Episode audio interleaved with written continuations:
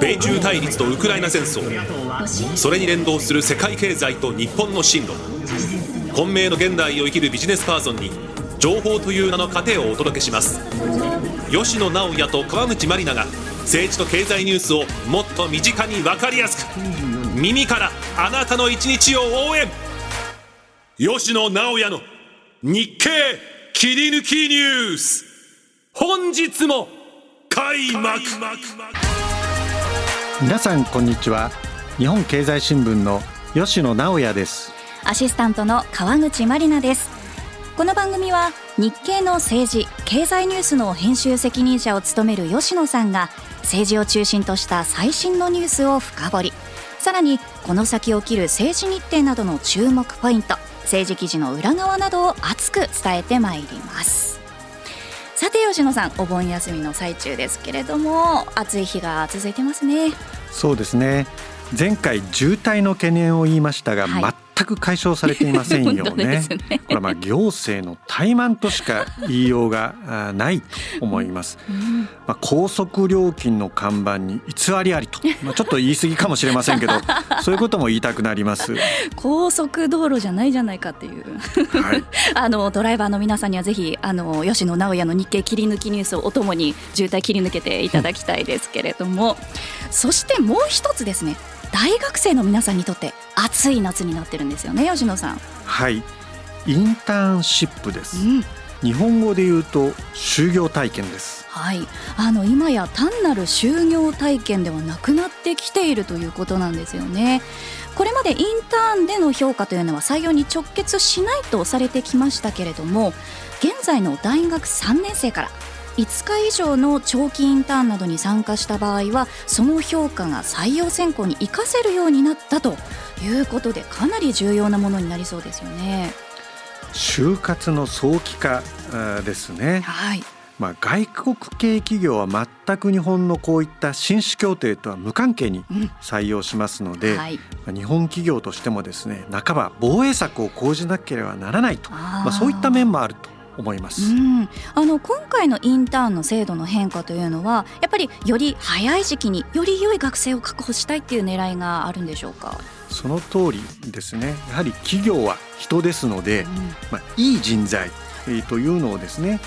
外資系企業がどんどん取っていってしまうとですね、うん、これは日本企業にとっても危機だと、まあ、そういったことが背景にあると考えております。はい外資系企業への人材流出。これで少しは歯止めがかかるんでしょうか？外資系企業を含めてですねこれはまあ選択の自由なので、まあ、必ずしもの国内企業に就職した方がいいということを言いたいわけではありませんけれども、はい、まあ、やはりこのルールが違いますので、うん、まあ、日本系企業がですねいい人材を取るためにはですね、まあ、待遇を含めた総合的な話になるのではないかと、えーというふうに思います。なるほど。あのこの番組はですねビジネスマンの皆さんもちろんなんですけれども就活生それから就活を迎える学生の皆さんもあのたくさん聞いていただいていると思います。ぜひそういった皆さんに吉野さんからアドバイス何かありますでしょうか？はい。日経のコンテンツというのはですねまあ、一つはビジネスパーソン、はい。に向けてコンテンツが作られていますもう一つ重要な柱はですね就活生なんですね。で例えば今回のインターンもそうなんですけれどもインターンの傾向ですとか実情というのが日経のコンテンツには細かく書いてあります。もう一つですね採用する側の担当者というのも必ず日経のコンテンツを読んでおりますのでやはり日経に載ってるニュースに敏感でありそしてそれを理解してですねどういうオピニオンがあるかということを就活生の皆さん知っていただくとですねさまざまな質問にですね、まあ、答えることができるんではないかと私は推察しております。はい。あの自分の就活を振り返るとやっぱりいろんなことにアンテナを張ることっていうのがすごく大事だったなっていうことを改めて今思い出しました。ぜひインターン中の皆さんそれからインターンに臨む皆さんもぜひ日経のコンテンツをくまなくチェックしてください。この番組は日本経済新聞社の提供でお送りしています。今週の日経ニュース。3カウント。この時間は8月8日から8月14日までの日本経済新聞の記事の中から注目ニュースを3カウントでお伝えします。中国およそ80カ国への団体旅行を解禁中国政府は10日日本や欧米韓国を含む世界78の国と地域への団体旅行を新たに解禁したと発表しました。新型コロナウイルスの影響で2020年1月に禁止して以来およそ3年半ぶりの再開となります。吉野さんこれはインバウンド関連の業界にとっては大きなニュースとなりそうですよね。民間の試算によりますと8月に団体旅行が再開されれば2023年の訪日中国人は447万人となって現状よりも198万人増えると予測されてますね。宿泊や買い物などですね、ええ、消費拡大につながるまあ、そういった反面ですね、え、やはり観光業界は人手不足が続いておりますので、受け入れ体制の強化をまあ急がなければいけないと思いますね、うん、そういった課題もあるわけですね。あの政府観光局によると2023年1月から6月の訪日外国人は1071万2000人。2019年同じ時期のおよそ6割の水準まで戻っているということなんですけれども中国からの観光客あまり戻っていなかったんですよね。そうなんですね1月から6月のですね中国本土からの訪日客はですね59万人ほどにとどまっておりまして、これはコロナ前のですね1割程度です。そんなに少なかったんですね、はい、となるとやはり団体旅行の規制というのが大きかったんでしょうか？そうなんですね。みずほリサーチテクノロジーズの上席主任エコノミストのですね坂中さんはこういうことを言ってますね、はい、中国人の団体旅行が8月に再開されると2023年の中国人の訪日客は2019年のですね46.6%まで持ち直すとそういった試算をしてますね。あそうなるとかなり大きいですよね。はい、はいでですけれども先ほど少し吉野さんからもお話ありましたが受け入れる日本の観光業界かなり人手不足が深刻なんですね。そうなんですね。またちょっとエコノミストのお話をちょっと使いますけど大和総研のですねエコノミスト中村さんはですね訪日客全体の消費額は2023年を通じてですね2000億円上振れしてですね、はい、4兆1000億円になると計算していますが、人手不足は深刻化しておりますので中国人の団体客が解禁されてもですね需要を取りこぼすリスクがあるとそういった指摘をされてますうんまあ、せっかくの、まあ、チャンスの一つでもありますから万全な体制で迎えたいですけどね。はいでところで吉野さんこの中国ですけれどもなんでこの時期に団体旅行を解禁したんでしょうか？そうですよね。それは本当にそう思いますよね、はい、で中国という国はですねやはり政治的な思惑というのが第一に挙げられますので、はいまあ、中国はですね、えー、この秋、まあ、9月にも日本えそしてですね米国との首脳会談の可能性を探っておりますので、まあ、その布石であるのかなというふうに私は考えております。あの日本に対しては原発処理水の放出を批判したりですとかアメリカとは半導体への投資をめぐる問題で対立をしていますけれどもやはりその時期でも首脳会談のタイミングは探っているんですね。はい中国というのはですね対立一辺倒でもえー、友愛一辺倒でもないんですねつまり捉えどころを作らないで、自らのペースに持っていくというのが上等です。ですので日本はですね実利はしっかり取ると先ほどの観光需要はしっかり取るとまあそしてですねそういった背後の狙いも理解して、まあ、油断はしちゃいけないとまあいうことだと思います。なるほど。インバウンド盛り上がるぞやったっていうことだけではいかないということですね。はい、はい。では続いてのニュースこちらです。国家公務員の待遇改善に半歩前進。しかし民間との給与差なお。人事院は7日国会と内閣に2023年度の国家公務員一般職の待遇に関する勧告を提出しました。月給とボーナスを2年連続で引き上げ大卒と高速の初任給を33年ぶりにともに1万円増やします。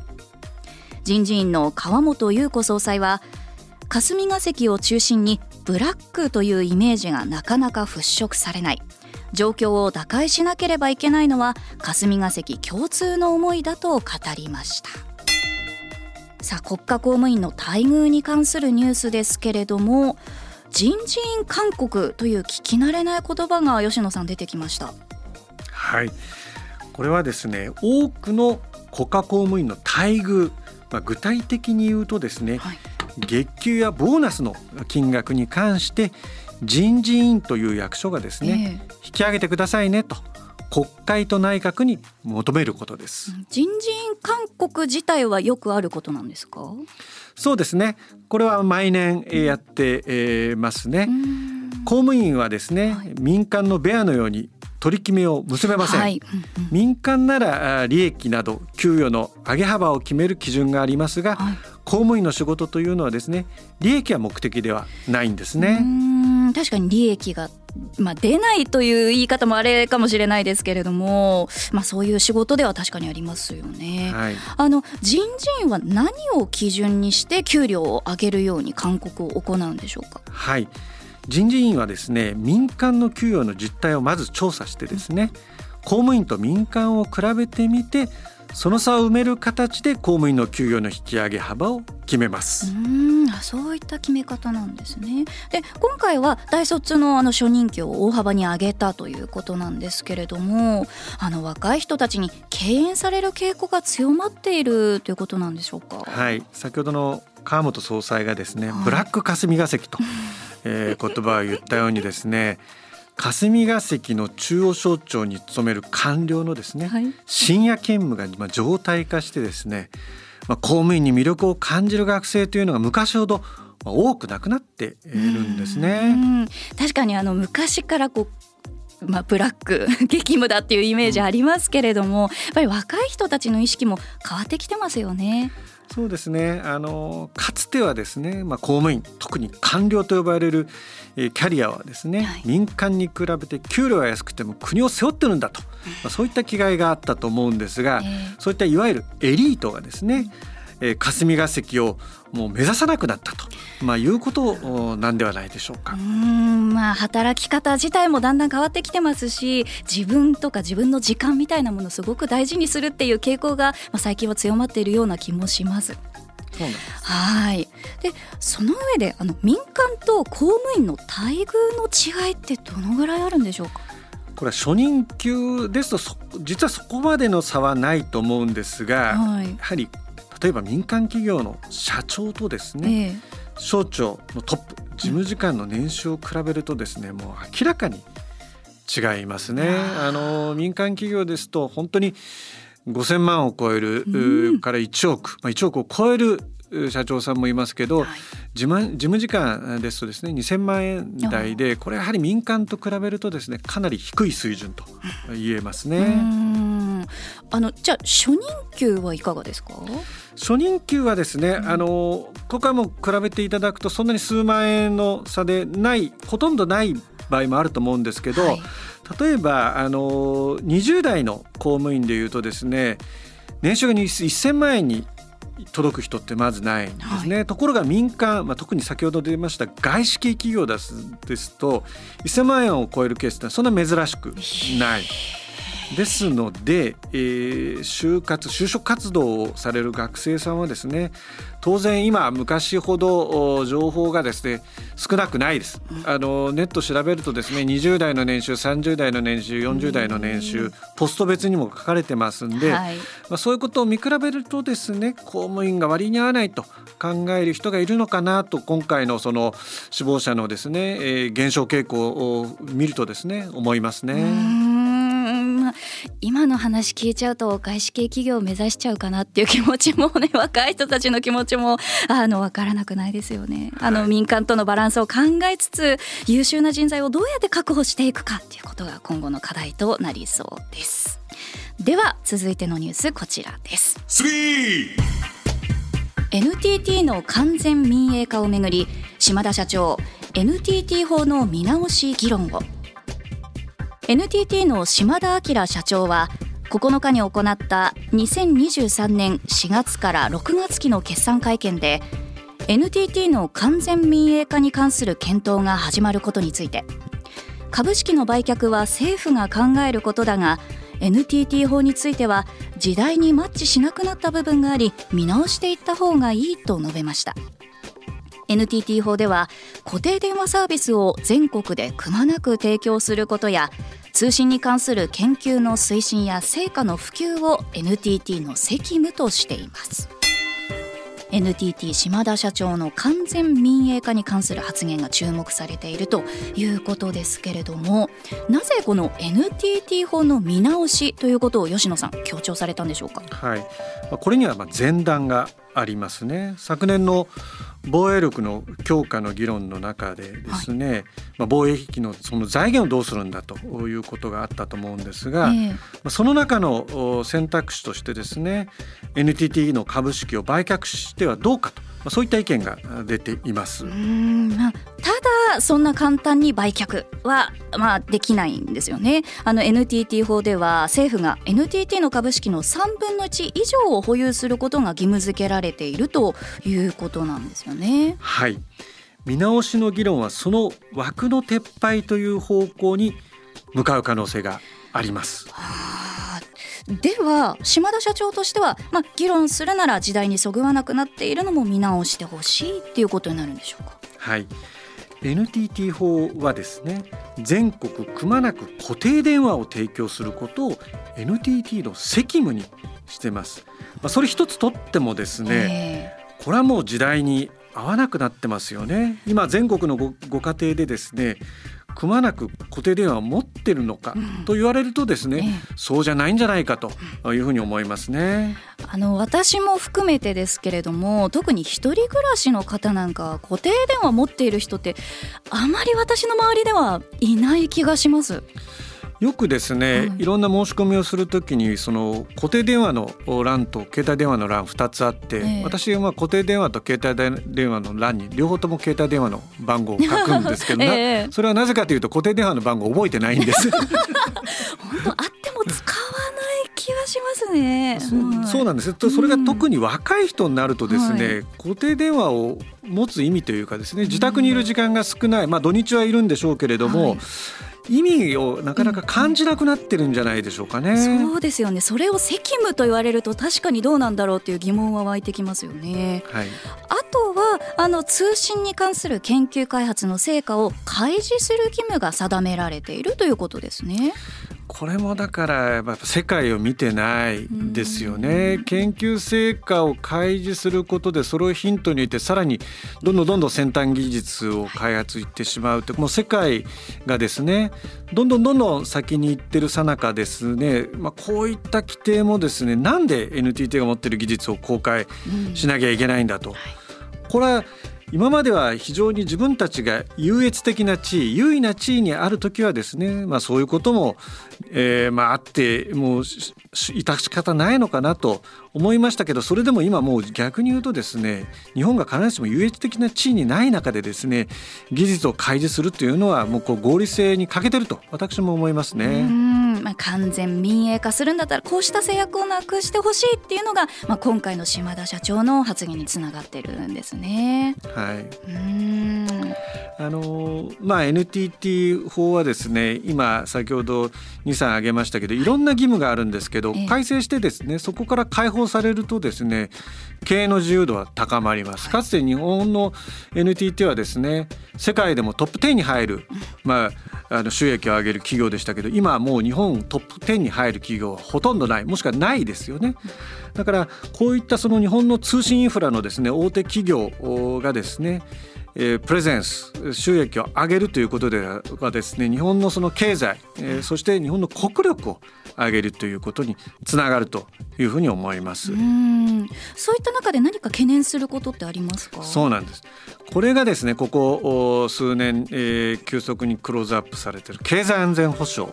の考えですね、はい、つまり株を売却すると。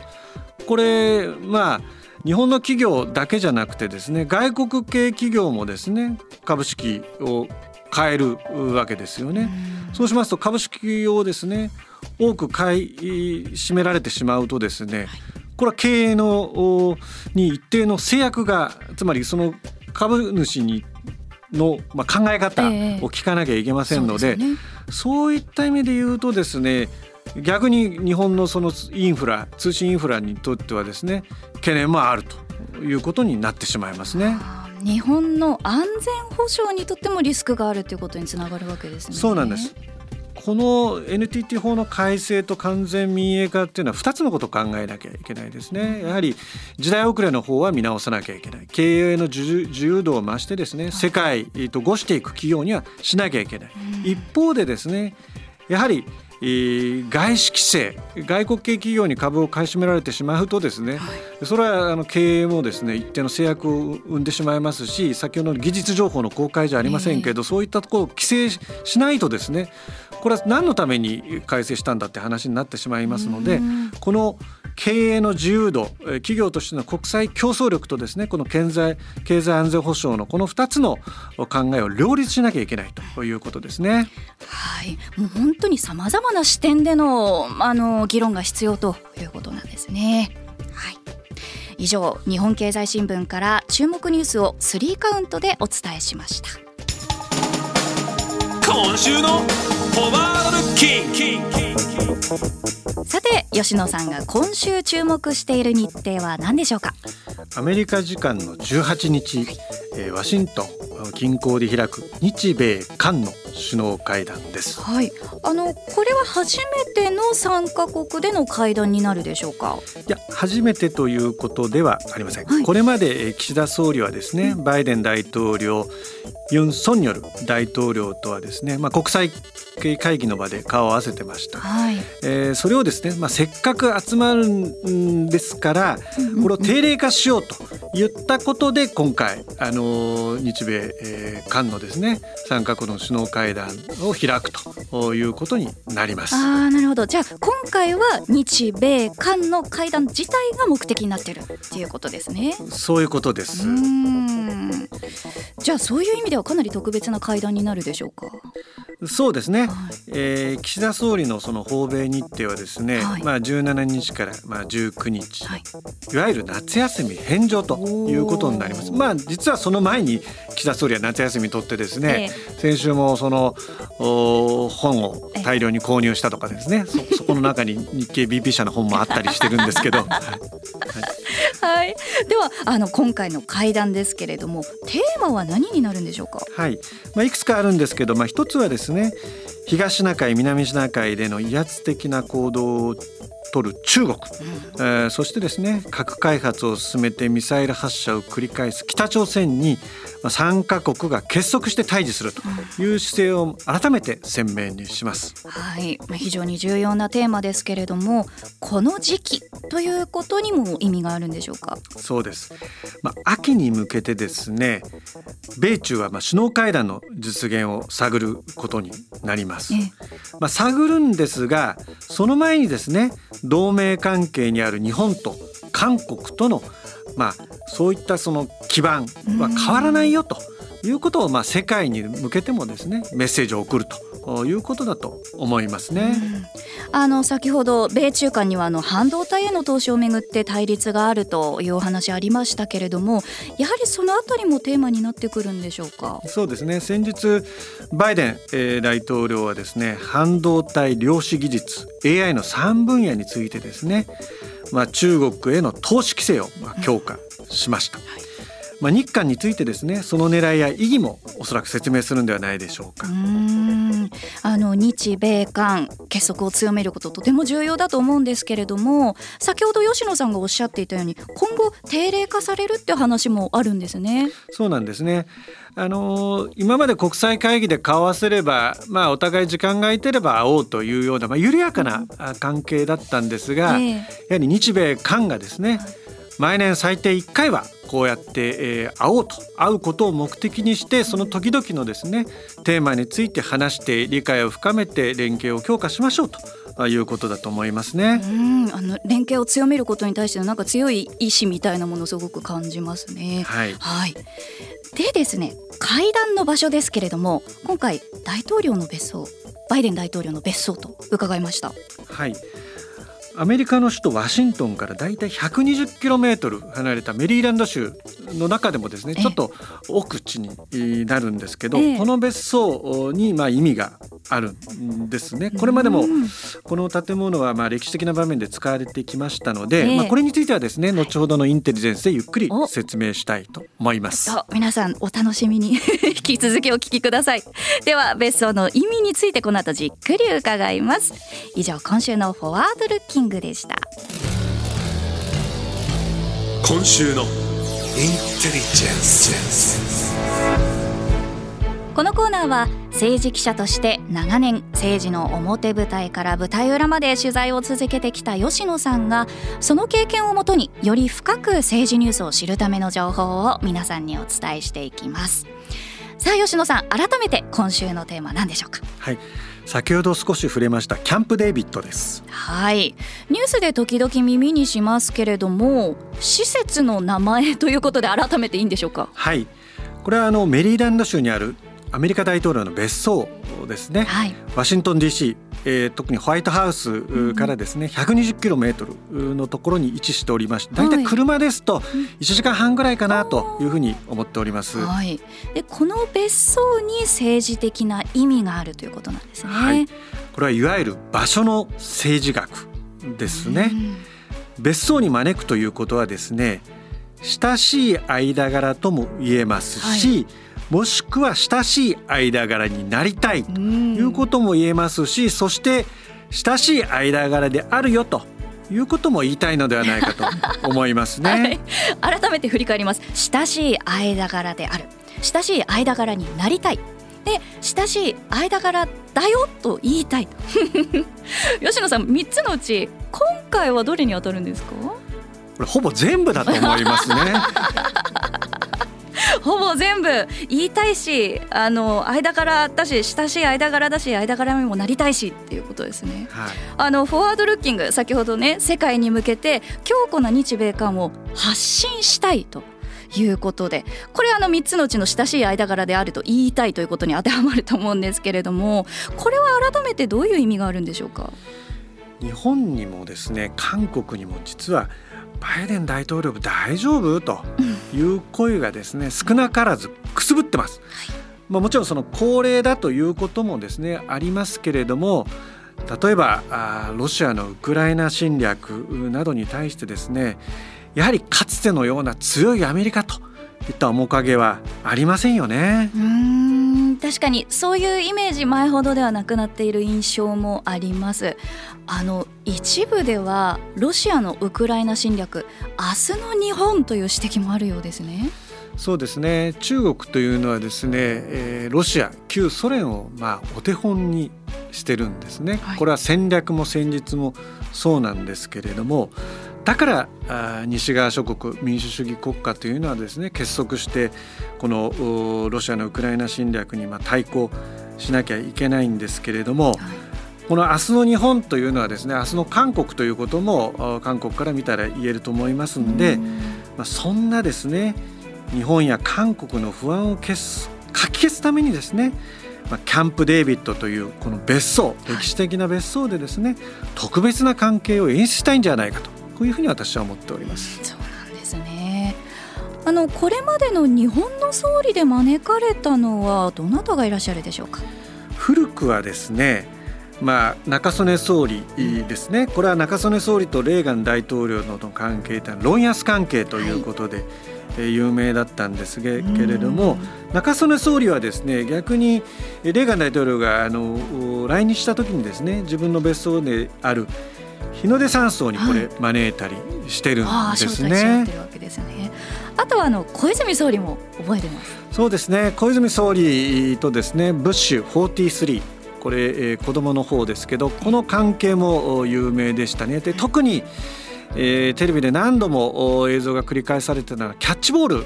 ルしてる場面ですよね。アメリカの大統領と日本の総理がまあキャッチボールしてここまでまあ親しいと。これをあえてテレビカメラの前でやるというのはですねこれもやっぱり政治的にこう利用しているというか演出してるんですね。で日米関係が実はですね良好な時代というのはこのキャンプ・デイビッドという名前が何度も出てきてるですね。なのであの我々が名前をですね印象に残ってるというのはその時は日米関係が良好だった時だということも言えると思います。えー、これがあのいわゆる場所の政治学ということだと私は思ってるんですね。あのバイデン大統領がキャンプ・デービッドに外国の首脳を招くっていうのは初めてなんでしょうか？これ初めてなんですね、はい、ここ数年まあ、新型コロナウイルスに世界が苦しめられた事情もあるんですけれども、まあ、コロナのですね、まあ、もちろん今もくすぶってますけどその大きな心配がなくなってきてですね、まあ、それでバイデン大統領も環境が整った中で、まあ、ここにですね日本の総理と韓国の大統領を招くというのはですね先ほどちょっと不安だということを言いましたけれどもその反面バイデン大統領のですね意気込みも感じるということを言いたいと思います。あの先ほどキャッチボールの話ありましたけれども今回そのバイデン大統領そういったパフォーマンスみたいなもの何か考えてるでしょうか？そうですね。ここはあの私今あの情報持ち合わせておりませんのであまり適当なことを言えないんですけれども まあ、キャッチボールするのかなというのは正直と思いますね。まあどんな演出が見られるのかここも注目ですね。以上今週のインテリジェンスのコーナーでした。さてエンディングです。今回の話で何が印象に残りましたか？インテリジェンス好きの私としてはやっぱりキャンプ・デービッド場所の政治学って面白いですね。そうなんですね、はい、先週あの政治家とお城というお話をしたんですけれども、はい、これはやっぱりあの日本のみならずですねあのアメリカ、まあ、世界に通じる話だと思うんですね。はい、で今回キャンプデイビッドこれどうやって取材するんだと。気になります。そうなんですね。これあの全世界の記者がそこに全社行くわけにもいかないので、うんまあ、あの私詳細を知ってるわけじゃありませんけどこういう場合大体代表取材の場合が多いですね。先ほど、まあ、小泉さん小泉総理とですねブッシュ43がですね、えーまあ、キャッチボールした場面があったと言われましたけれども今回もですねやはり日米韓の首脳がどういった、まあ、絡む絡みがあるかというのは、もちろん、えー、アメリカサイドもですね、はい、そういった絵を映像を撮らせたいと思いますんで、えー、そこもですねどんなニュースが出てくるかと同時にですねどんな絵映像が出てくるかというのも楽しみにしたいですね。今回何するんでしょうね。なんかあのそういう演出にもなんか皆さんのまあ意図っていうかちょっとなんかセンスみたいなものが にじみ出る気がするのでそうなんですね、うん、あの例えば安倍総理とトランプ大統領の時は、まあ、ゴルフ場でですね、同じ帽子をかぶってみたりですね。やはり実は外交というのはですねあのお堅いニュースも非常にこれはまあ我々フォローする意味で重要なんですけどちょっとした演出でですねほろっとその二国間関係、はい、今回はまあ三国の関係ですけど、うん、あなるほどと。今こういう状態なんだということをあの世界のですね、はい、皆様にまあお届け、えー、できたらいいなというふうに思いますね。うん、はい、人対人のあの交わりというか関わりどんなふうに見えるのか非常に楽しみです。さて吉野直也の日経切り抜きニュース。この番組はアップルポッドキャストやスポティファイをはじめ各種ポッドキャストサービスで配信しています。最新の配信を聞き逃さないためにも番組のフォローをお願いします。また番組を聞いて元気になったためになったという方は番組の評価とフォローをお願いします。それでは皆さんまた来週お会いしましょう。吉野直也と川口まりなでした。この番組は日本経済新聞社の提供でお送りしました。